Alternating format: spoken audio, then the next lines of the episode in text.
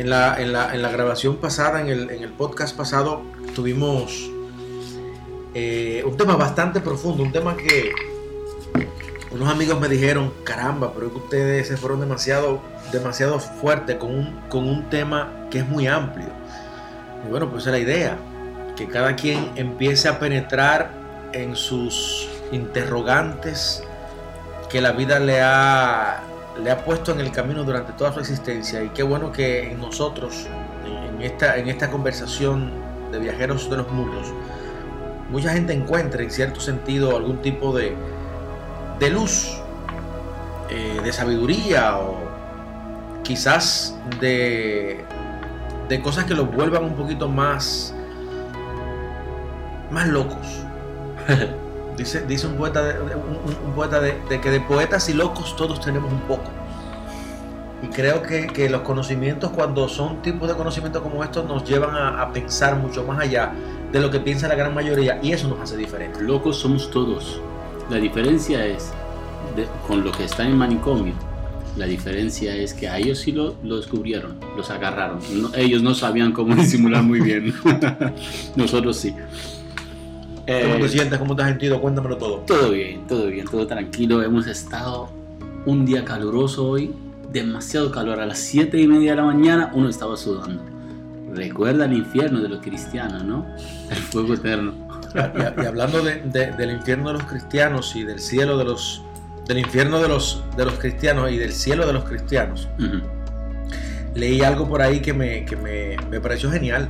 El Señor decía que desde, desde pequeños nos ofrecían villas y castillos por hacer el bien, pero si hacíamos el mal, entonces nos metían para un sitio en donde nos íbamos a quemar con fuego eterno también. O sea que como quiere vamos a ser eternos. Unos en un cielo, otros en un infierno. Y que desde pequeños se nos enseña que debemos hacer el bien por, por conveniencia, pero que tenemos que evitar hacer el mal por miedo.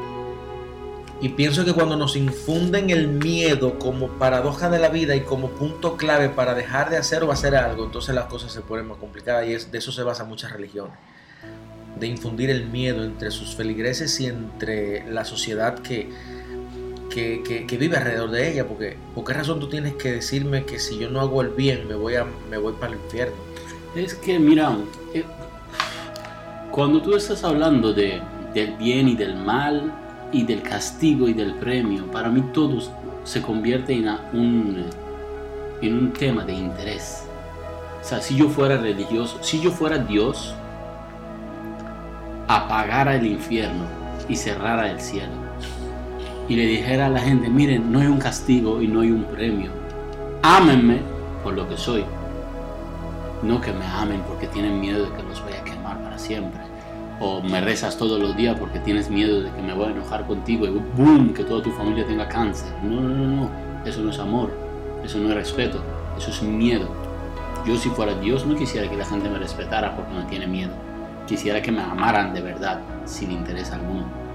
Y eso lo podemos ver incluso en muchas familias. Nos reflejamos familias. Cuando el padre eh, le infunde miedo a sus hijos y el hijo respeta al padre o a la madre, no por amor, sino por miedo, entonces se convierte en una relación a lo largo tóxica. Totalmente, porque en el, en el momento de que yo pensaba que si hacía algo malo mi papá me iba a dar una pela o mi mamá me iba a castigar, entonces ya como tú dices, no se convierte en un respeto por amor, sino por miedo. Y es lo que nos, nos han infundido en, la mayoría de las religiones. La mayoría nos, nos venden el cielo y nos venden el infierno y lo primero que pasa por nuestra mente es el miedo. Es que el miedo, mira, las religiones, la raíz de nacer una religión viene de muchísimos años viene de, aquellos tiempos de Homo sapiens que estábamos hablando, de, su mal entendimiento, de su contexto. Entonces, basándonos en, el comportamiento básico del ser humano, tener miedo es uno de los sentimientos principales que ha tenido la humanidad durante milenios. Siempre ha estado ahí, miedo sobre todo. Y el miedo es bueno de cierto, de cierto modo, de cierta forma, es bueno porque te ayuda a mantener la cordura, no cometer estupideces. Eh, el idiota que se acercaba a un, a un, como dicen, a un león, a un tigre. A un león y lo veía y decía, no, mira, el, miedo de morir hacía que sobrevive. O llegaba a un, eh, a un río profundo y no se tiraba en el río porque decía, mira, me va a morir. El miedo sí trata de, te ayuda a sobrevivir porque es una parte de tu instinto, pero no es bueno dejar de hacer cosas por miedo, especialmente cosas que sí son manejables.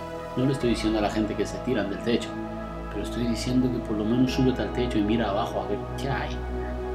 Sean atrevidos, claro, precavidos, pero sí atrevidos.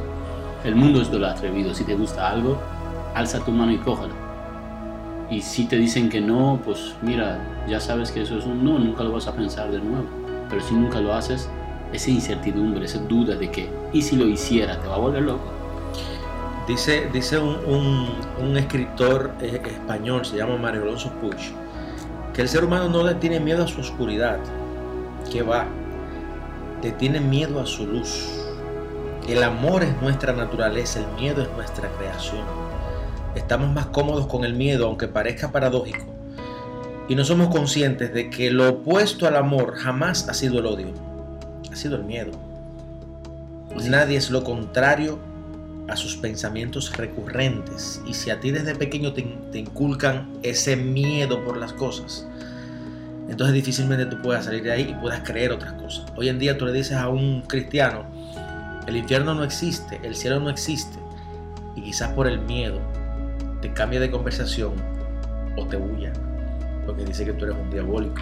Entonces al final de cuentas, lo que dice Mario Alonso cuando, cuando habla de que el odio jamás ha sido lo contrario al amor, sino el miedo, es precisamente lo que estamos conversando. El hecho de que, de que tú tengas miedo te puede fortalecer como ser humano.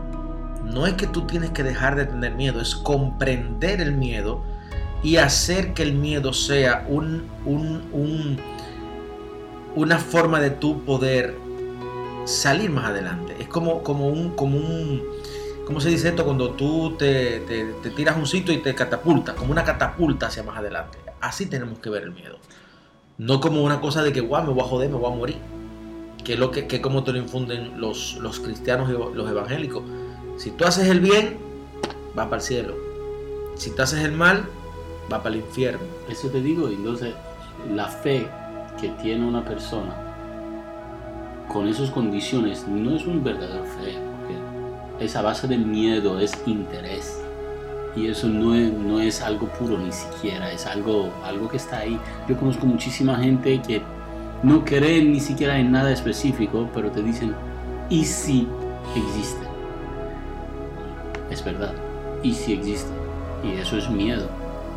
Y yo digo, pues no tiene sentido. ¿eh? Mira, hay mucha controversia, hay muchas cosas que, que no van en la religión. Que simplemente tú estudiando esas cosas, tú puedes entender qué está pasando. Pero son cosas que se contradicen uno al otro. La misma cosa está ahí y tú lo lees en un momento a base de su conveniencia, la respuesta es sí, y lees después lo mismo a base de su no conveniencia, la respuesta es no. Y todas esas cosas te va explicando de que todo es un cuento. Es, como lo que hablábamos la semana pasada del nombre de Dios. ¿Por qué Dios necesita un nombre? Cuando te sientes a pensarlo, no tiene lógica. Tú, tú diferencias el micrófono al celular porque son dos objetos. Los nombres son un sonido que producimos para referirnos a algo a alguien específico. ¿Pero por qué? Para diferenciarlos, para entender el porqué nos ponen nombre a nosotros como seres humanos precisamente para diferenciarnos. Un padre, tiene, un padre tiene cuatro hijos y tiene que ponerle a uno Juan, a uno Pedro, a uno Antonio y a uno David. Pero para lo que dices, para diferenciar uno del otro. Eso es lo que sucede. Pero si eres uno, ¿cuál es la necesidad de tener? Estábamos hablando, estábamos hablando, yo, yo hace un tiempo publiqué en nuestra página que dice, ¿por qué si una cosa le pasa una cosa mala le pasa a un religioso, dice, no, eso es una prueba divina. Y si lo mismo pasa a una persona no religiosa, dice, no, eso es el castigo del Señor por, por impío. ¿Por qué? Y lo mismo, si tú lo piensas en el comportamiento de Dios. Mira, el comportamiento de una persona dice mucho del tipo de persona que es. Si digamos que Dios existe y está allá y nos está viendo, simplemente viendo su comportamiento, no es entendible para nosotros. Porque tú me vas a decir que hay un Dios ahí arriba sentado todo misericordioso y hay niños muriéndose de COVID. ¿Qué es eso? Una prueba divina. Coño, ¿cuánto crédito es esa prueba? Porque tenemos un rato cogiendo esa prueba, pasando crédito y materia y seguimos lo mismo. ¿Qué es? ¿Una universidad? No jodas. Tú me vas a decir que hay un Dios justo ahí arriba y hay niños muriendo en África de hambre y de sed. ¿Y dónde está la justicia? Ah, que la justicia del Señor no lo entendemos. Yo quisiera entenderlo. Si Él me diseñó ese mundo para mí, me diseñó a mí, me puso aquí, debería diseñar su justicia y sus cosas también a mi entender. La gente dice, estoy cansado, tú le dices a un evangélico, a un cristiano, a un musulmano, a lo que sea, religiosos. Le estoy cansado para que pase, tal cosa. Y dice, no, pero aguanta, el tiempo del Señor, el tiempo del Señor, ¿qué es el tiempo del Señor? No, no, no, un día, mil años, mil años, un día, aguanta. No jodas, yo vivo en la tierra, vivo una línea de tiempo determinada, tengo tiempo limitado, no puedo esperar a un Dios caprichoso a ver cuándo le da la puta gana de hacerme algo o no. Si me lo vas a hacer, házmelo. Si no me lo vas a hacer, deja de darme promesas falsas. Y, en base a, todo esto, prácticamente lo que de las columnas vertebrales de, que, las religiones se han mantenido toda la vida ha sido de eso. De infundir creencias, miedo y esperanza. Te dan la creencia, te dicen tú tienes que creer que esto es así, pero si tú no haces esto, va a pasar esto, ahí te, te, meten el miedo, pero si no haces esto y haces esto, entonces te vas a ganar esto. Y tú lo ves como una esperanza, el hecho de que yo me voy a portar bien, porque si me porto bien, mi papá me va a regalar una ropa nueva y me va a llevar el domingo al parque. Pero si me porto mal, mi papá va a quemar mi ropa y me va a dejar trancado en la habitación debajo de la cama y posiblemente no me dé ni siquiera comida. Cuando tú sientes eso por una información que te pasan terceros para, para conveniencia de ellos, entonces tú dices, coño, pero yo soy una simple marioneta del sistema. Mira, el sistema nos hace, nosotros, y nosotros somos parte del sistema pero nosotros somos quienes determinamos cómo funciona el sistema. ¿A base de qué? A base de nuestras inseguridades, a base de nuestros problemas, a base de nuestras dudas, miedos, inconveniencias, cosas que no entendemos, cosas que quizás no tienen tanto sentido para nosotros. Cuando te voy a decir algo, mira, el defecto psicológico es la base de todo cuando una persona viene y se muere un ser querido de una persona, se muere su mamá, tú le dices, mira, se murió tu mamá, jamás lo vas a volver a ver. Esa persona está lidiando con un dolor muy grande y se le hace muy difícil, se le hace muy complicado aceptar el hecho. ¿Por qué? Porque es un humano, porque su cerebro es limitado, porque no es suficientemente inteligente como para entenderlo. Y el dolor y la incomodidad lo va a volver loco. Entonces, tú le das una salida fácil, le dices, mira, si eres buena persona, si eres justo, si le haces caso a lo que dice tu pastor, cuando te mueras te vas a reunir con tu mamá. Le estás dando una salida fácil, le estás dando una esperanza. una promesa de una tierra prometida. Y esa persona dice, ah, no, sí, espérate. Ah, respira profundo y dice, sí volveré a ver a mi mamá algún día, cuando me muera. Si hago lo que dice ese pastor. Pasa, el tiempo pasa, pasan años. Esa persona es fan número uno del pastor, porque el hecho de ver a su mamá o no, su tierra prometida, está en las manos del pastor, es hacer lo que dice el pastor. Y ahí estamos, tratando un defecto psicológico, un problema mental, una necesidad débil de ser humano, una respuesta fácil. Es lo mismo que pasa cuando estamos hablando de las respuestas, de que de dónde venimos. Ah, me hizo Dios y no pregunto más si estoy feliz. Por eso, por eso dice, mi papá siempre dice, si los estúpidos vives felices. Porque si tú eres estúpido, tú no piensas. Si no piensas, no sufres. Por eso los estúpidos son más felices que las personas que piensan más. Porque cuando tú, cuando tú piensas y llegas en el fondo de las cosas, encuentras como esa incomodidad, ese vacío, ese, ese falta de lógica y falta de razón. Y tu cerebro no lo acepta. Al final, al final entonces, ser estúpido es una ventaja. Pero no es una ventaja, es una, una salida fácil. Pero, claro, una salida fácil, pero con la desventaja de que vas a ser un estúpido toda la vida. Y yo, yo, le, yo le preguntaba a un, a un cristiano en una ocasión que me estaba hablando de esto, de que nos vamos a reunir con nuestros seres queridos después que todo esto pase y que nos ganemos el paraíso y que vamos a estar con nuestros padres, con nuestros abuelos. Y yo hice lo que poca gente hace en ese momento, que es mentalmente analizar cuántos millones de seres humanos estamos en el mundo ahora mismo. El último, el último censo eran 8.500 millones de habitantes más o menos. ¿Cuántos millones de años tiene la Tierra? 4.500 mil millones de años aproximadamente. Si empezamos a sumar la cantidad de años que tiene la Tierra de, creada, de que se tiene una, una, una, una prueba de existencia y la cantidad de seres humanos que somos y que hemos sido en el pasado, aunque seamos menos en el pasado, ¿dónde diablo va a caber tanta gente? Porque tú me estás hablando que yo me reuniré con mis padres, pero mis padres también se van a reunir con sus padres, los padres de mi padre con los padres de sus padres, mi bisabuelo con su tatarabuelo, y cuando me vamos, vamos a crear una manera y ¿quién es este? Esas son cosas, esas son cosas que te digo que si te sientes y piensas, no tienen sentido, no hacen sentido. Tú sabes cómo, cómo determinan, volviendo al tema de religión. Eh, quisiera hablar de eso porque varias personas me preguntaron varias cosas que se me pregunta comúnmente. Que, ah, que por qué los musulmanes pueden tener tanto esposa y vaina ahí. Y vamos a hablar de eso. Tengo, esa pregunta, porque déjame decirte que eh, en nuestro Instagram tenemos unos algunos DM de, de, personas que siguen nuestra, nuestra cuenta Viajeros de los Mundos.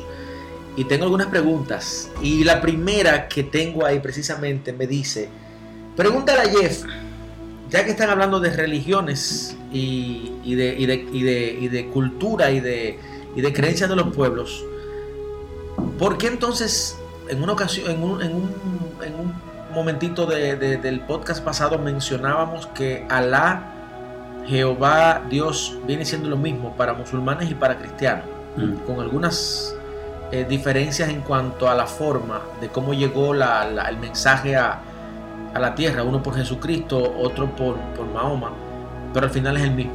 Pero entonces me decían, ¿por qué entonces para, por allá le permiten a los hombres tener hasta siete mujeres? Sin embargo, para este lado del mundo, tener más de una es pecado.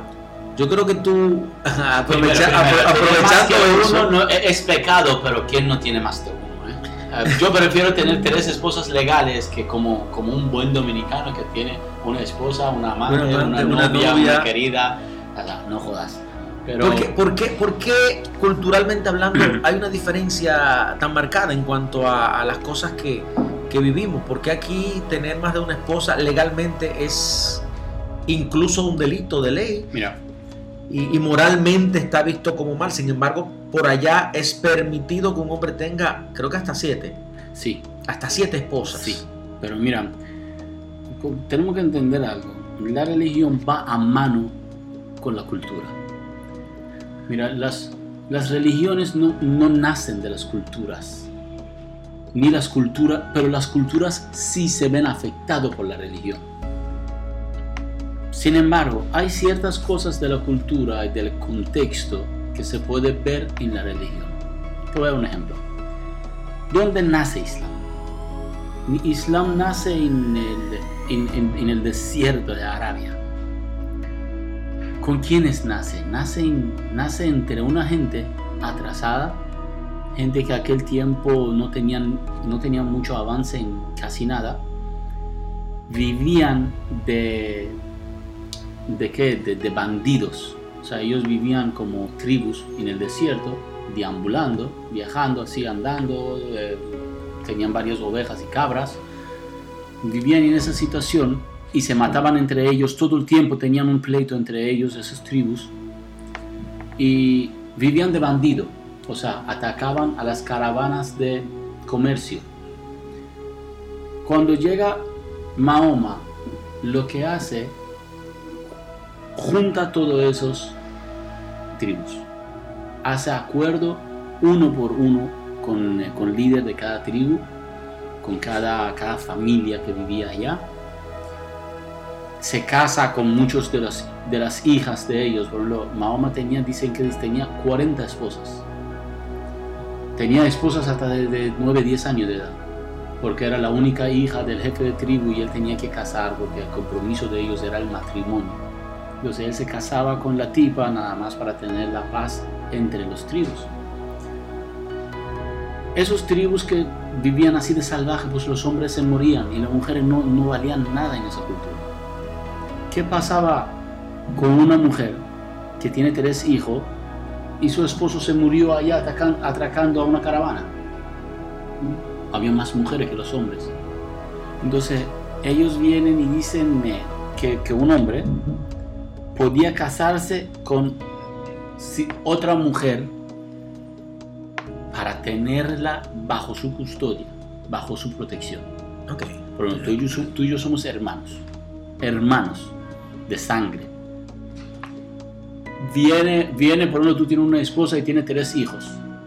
Tú y yo nos vamos juntos, peleamos con otro tribu, tú te mueres. Yo vuelvo a mí, al tribu, vuelvo a donde vivimos y encuentro a tu esposa y tus hijos y digo, digo, ¿qué debo hacer? Esa mujer no es mía y no es de nadie, pero necesita un hombre que la protege y la cuide y la alimente y los niños también están a la protección. Estamos hablando de un mundo muy agresivo. Entonces, ¿qué yo hago? Yo vengo y me caso con tu viuda. Cuido a tu mujer como la mía y a tus hijos como los míos.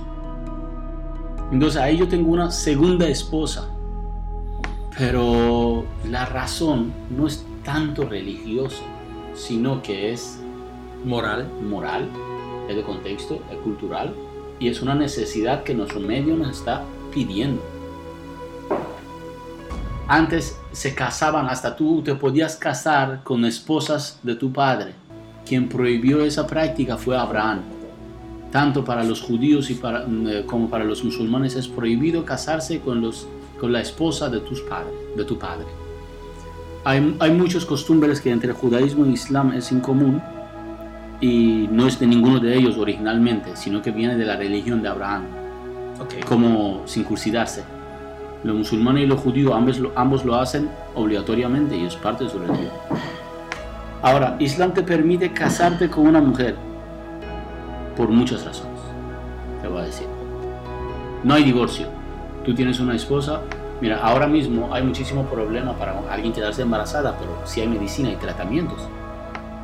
Pero tú te imaginas una mujer que hace 1500 años, 1800 años, tenía quiste en su ovario, algo muy común y sabemos que los quistes en los ovarios se, causan muchas veces por los animales mascotas y ellos vivían cerca de animales todo el tiempo. Entonces, tener quiste en el ovario es algo muy común. Una mujer con quiste en el ovario no puede tener, quedar embarazada, no, no puede tener hijos.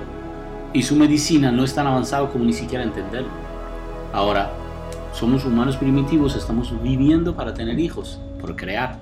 Y mi esposa no puede tener hijos. ¿Qué hago? ¿Me divorcio?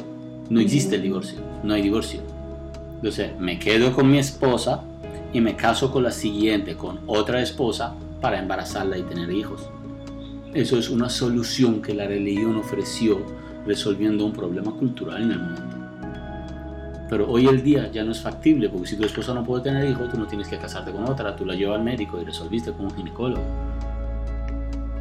Le pones un tratamiento para los quistes, le hacen una y tiene Y mira que tiene, tiene reglas. Por ejemplo, el profeta dice le preguntaron al profeta y él lo dice así contextualmente. Él dice, si te casas con más de una esposa, o sea, tienes más de una esposa, tienes que mantener la justicia e igualdad entre ambas, o cuantas sean. Si, son hasta siete que se te permite, hasta siete. O sea, que si yo tengo hasta cinco... Cuatro, cuatro. Si yo tengo cinco esposas y a una les regalo un iPhone... A la otra le tiene que regalar un iPhone igual. O sea, el profeta dice contextualmente, dice, si le das una moneda a una, es otra moneda a la otra.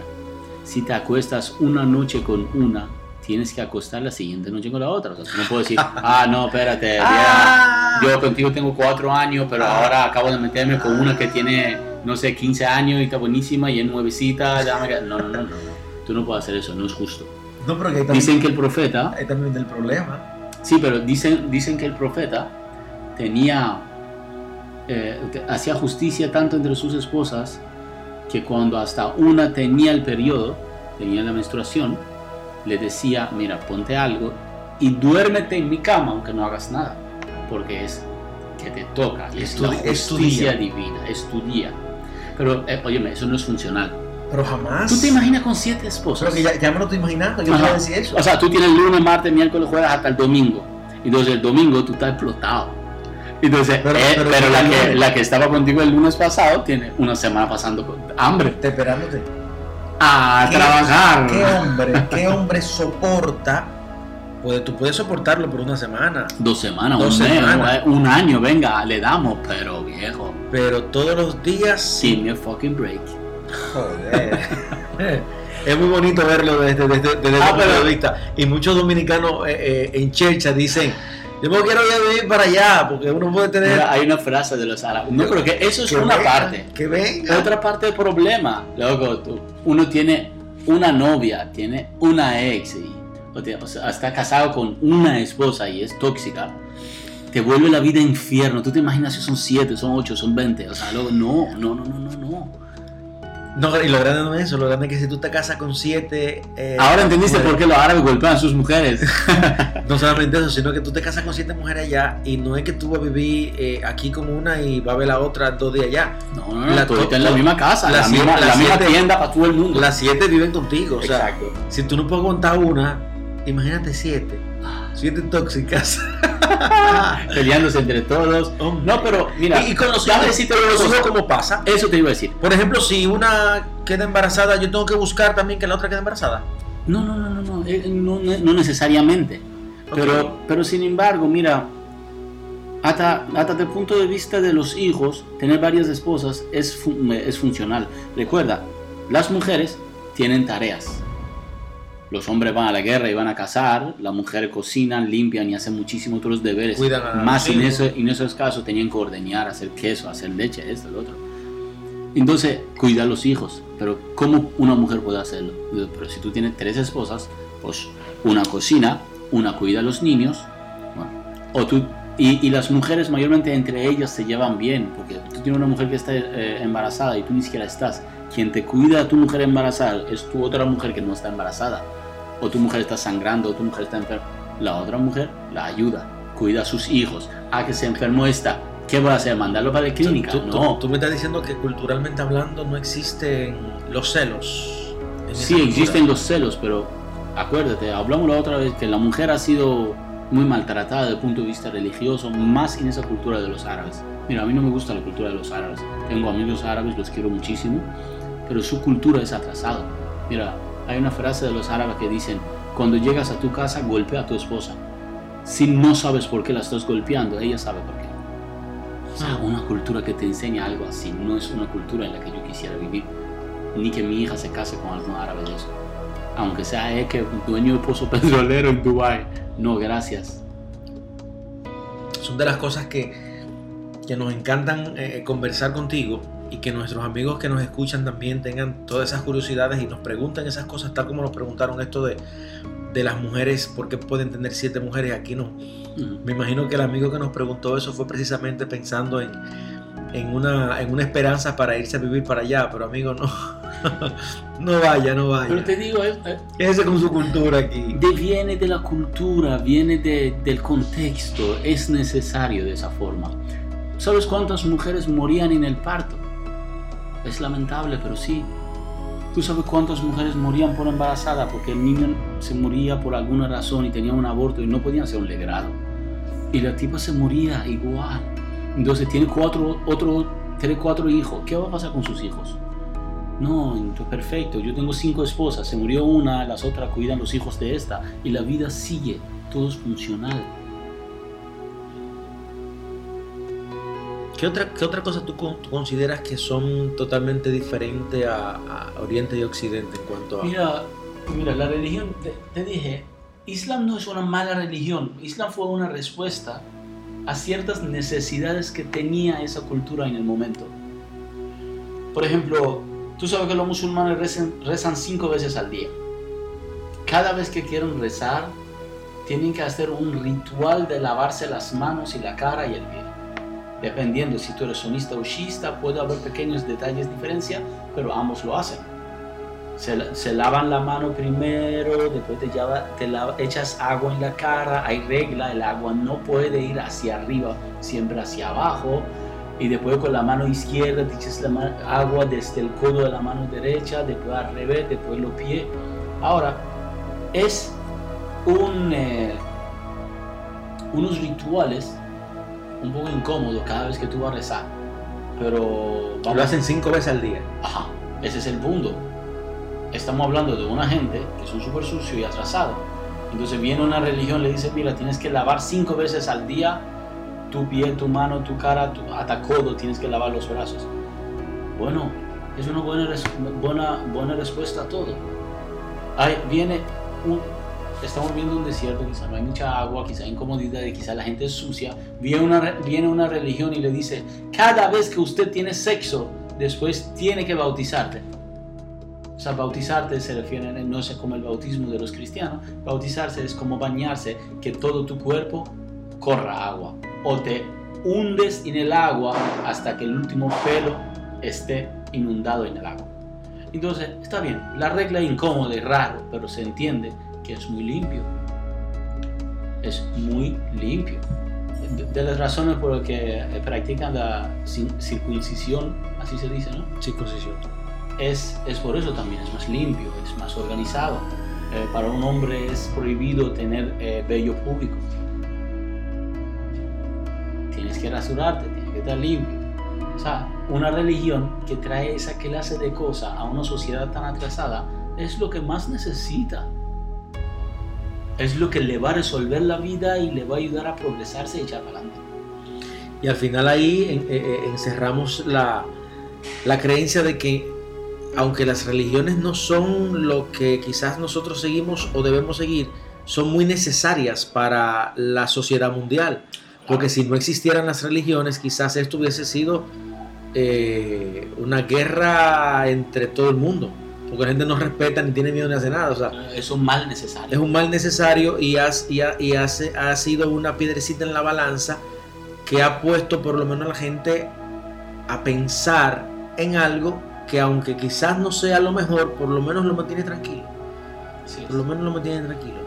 Y eso se da en, en, en, en todas las sociedades. Eso se da en todas las sociedades que, que, la religión, al igual que la cultura y las creencias de... Pero la, la, religión, Juanpa, es como, como la ley. ¿La ley es bueno o es malo? Una pregunta que, que, nos hace pensar. Claro, es que, es que la ley te limita, no es bueno. La ley te prohíbe, no es bueno. Pero la ley, la norma, las reglas son un mal necesario, aunque te limitan, aunque te quitan muchísimas cosas, pero hacen que seamos funcionales. Ah, yo no me gusta que me digan qué hacer, quiero beber y manejar. Pero no debes hacerlo porque aparte de que corres riesgo tú, pones en riesgo a otras personas en la sociedad. Y los acuerdos sociales son la base de tener normas y reglas en una sociedad. Aunque lamentablemente muchas religiones que llegan para tener esas normas y esas reglas en una sociedad se han aprovechado de la misma y se convierte en qué? En una opresión. sí, y en negocios. Sí, se convierten en grandes negocios. Hay personas que han, han, fundado iglesias mirándola como un negocio. Claro, es el mejor negocio del mundo. No hay aclaración de impuestos, nadie te pregunta nada, tú no tienes que declarar nada. No hay servicio al cliente. no hay servicio al cliente, sobre todo. Es súper bueno, en verdad. ¿Qué nosotros hacemos haciendo este, este podcast? ¿Por qué estamos haciendo podcast? Vamos a una iglesia. una iglesia, loco.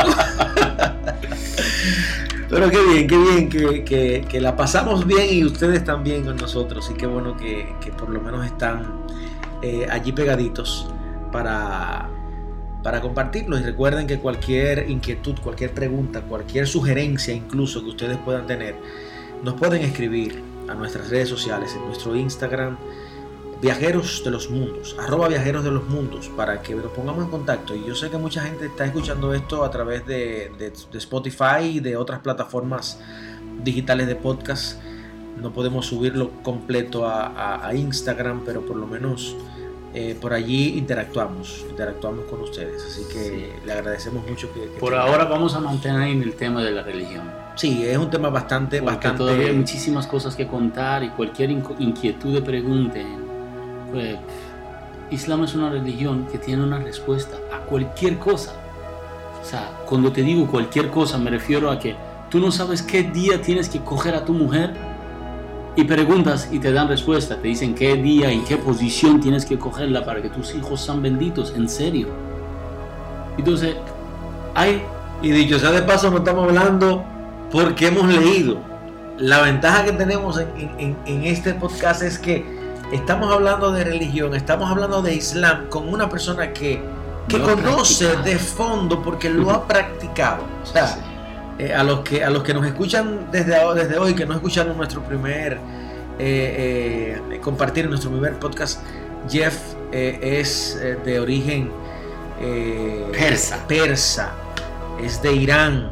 Y, Yo odio cuando la gente se confunde el persa con árabe. Es que, es que eso es como, como confundir a los chinos con los japoneses. Exacto. Pero es que para el que vive en este lado del mundo, si tú vienes de Asia, tienes los ojos así, eres chino, sino árabe. Tú sabes cuánta raza hay allá, sabes cuánto idioma hay, cuánta religión hay, cuánta gente vive en Asia. Entonces, a los que preguntan, Jeff no es un americano con acento eh, dominicano malo, no, no, no. Él es de origen persa y conoce bastante, bastante lo que estamos hablando. Por eso nos sentimos también eh, muy bien cuando hablamos de estos temas, porque se hablan desde una base eh, científica comprobatoria, más que todo por el conocimiento de causa, no porque otros lo han dicho. Entonces considero prudente que podamos seguir hablando de esto, de religión, de islam, de judaísmo y de todas esas cosas que sé que, son bastante amplias, que la gente tiene deseos de saber, principalmente por lo que dijimos en el, en el podcast anterior, que es que dependiendo nuestra, nuestro origen, nuestra cultura, entendemos, o mucha gente entiende que lo único que existe es esto. Todo el que conoce el cristianismo desde chiquito nunca ha salido de aquí nunca quizás has tenido la oportunidad de, viajar a otros países, o menos aún, porque tú no tienes que viajar para conocer, no has tenido la oportunidad de, leer o de entrar a internet a investigar, entiende que el cristianismo es lo único que existe y fuera de esto no hay más nada y todo lo que existe fuera de esto es malo. Sin embargo, así quizás lo ven también ellos. Así es. De nosotros. Yo, yo, yo se lo voy a decir de nuevo, yo creo que se lo mencioné hace varios episodios. No quiere decir que nadie es mejor que nadie, es simplemente un punto de vista distinto. Si te alejas de una vista, ves el panorama, ves mucho más. Traten de no estar encerrado en una jaula en su mente, traten de salir, traten de volar, traten de alejarse. Tú y yo estamos aquí adentro de este estudio y vemos las paredes. Puede haber un, un pichón en el techo de este edificio y ven mucho más que nosotros, saben mucho más que de nosotros por el momento, pero no porque sea mejor que nosotros, sino porque lo ve de un punto de vista distinto. Tiene un ángulo diferente. Eso, eso buscamos en Viajeros de los Mundos, tener ese ángulo de vista diferente. Para más preguntas para el capítulo que viene, por favor. Gracias por estar con nosotros. Nos vemos una entrega más. Un abrazo. Viajeros de los.